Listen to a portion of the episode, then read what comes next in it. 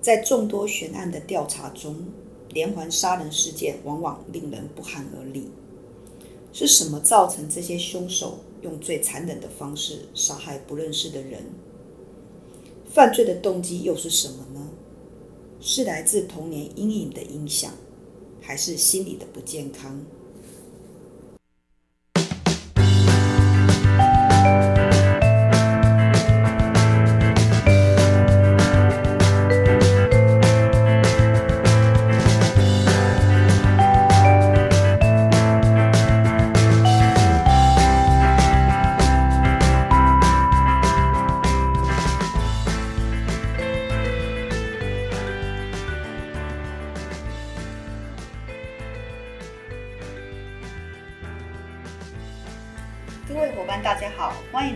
CNU 故事实验室。我是 QQ 老师。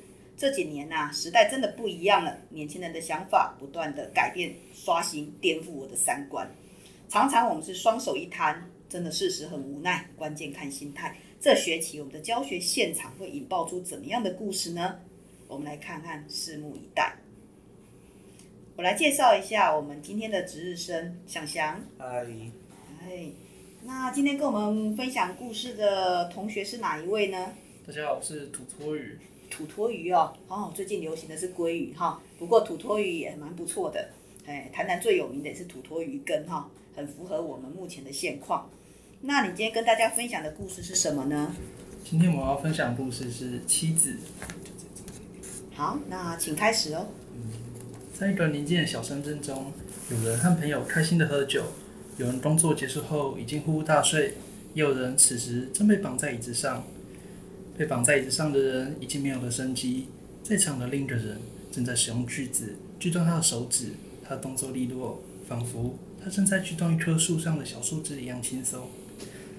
凶手锯断手指后，把装满犯案工具的黑色袋子以及手指放进一台车子的后车厢中，随后他悠哉地离开现场。而这个人正是在这个小镇上。犯下丢弃连续杀人案的凶手。玛利亚下班后，正要把杂物放到车子后车厢中，此时她看到里头放了一个袋子，好奇心驱使她打开袋子，袋子里面装了一只人的手指头和血淋淋的锯子以及绳索。玛利亚跌坐在地上，惊讶的什么声音都发不出来。她想到，正好的丈夫乔瑟夫是警察。他手颤抖着拨号打给乔瑟夫。一开始，他什么话都说不出来。后来，在乔瑟夫的安抚下，玛利亚讲出事发经过。乔瑟夫安慰他后，询问他现在的所在地，开车前往。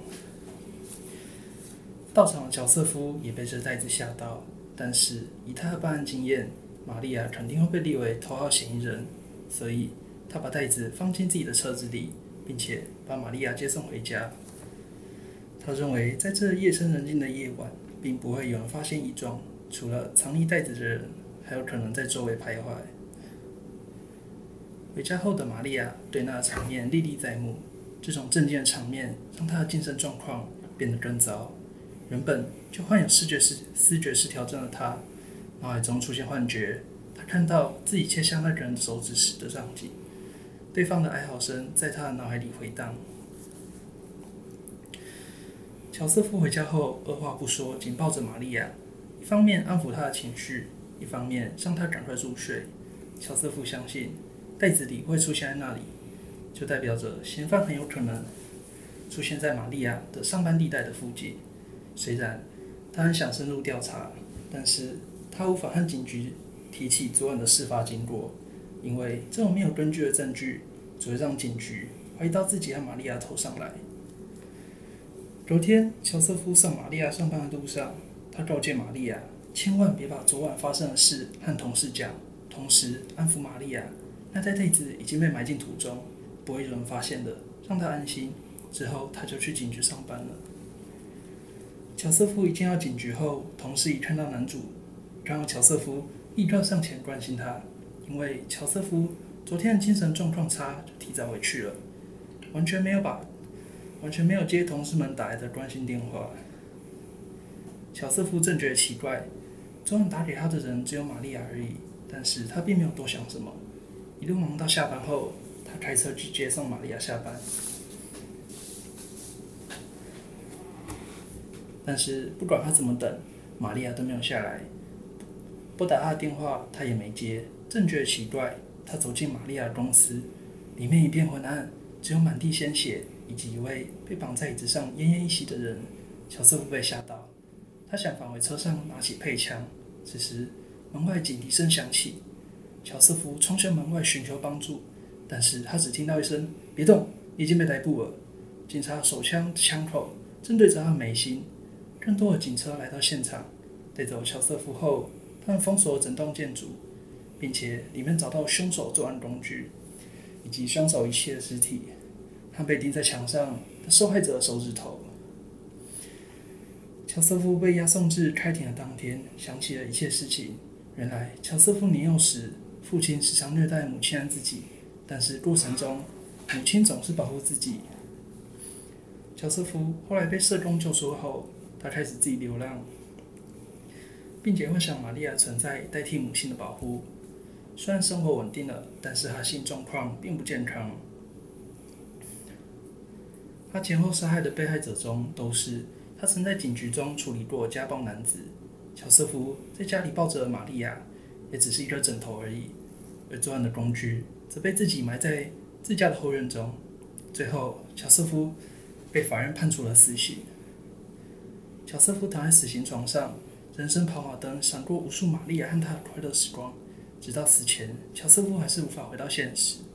而现实中，死刑之士，死刑之士一端射出来子弹贯穿了乔瑟夫的身体，他的心脏停止跳动，连续三案正式破案。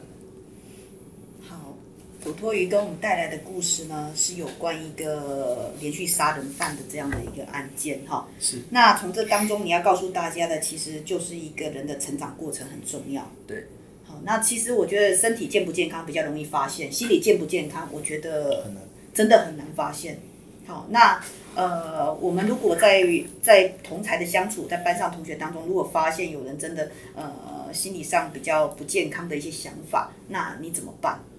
我会慢慢的开导他，就是想法想办法去跟他接触，并且多跟他聊聊。嗯，我觉得很多人就是因为他缺乏沟通，没有跟同学聊开，所以他很多事情憋在心里面，就会造成一些不健康啊。那我想你你的故事就是说明一些案件嘛。好，那男主男主角本身他是警察，对对，但是他也犯案了。是。好，那像这种这种状况，我们遇到说他明明知法犯法。那对于这样子的这样的事情，事实上是让人家非常的惊讶的。对。可是反过来，另外另外一个，我发现一个过程，其实他也是在处理一些有家暴的男子。对。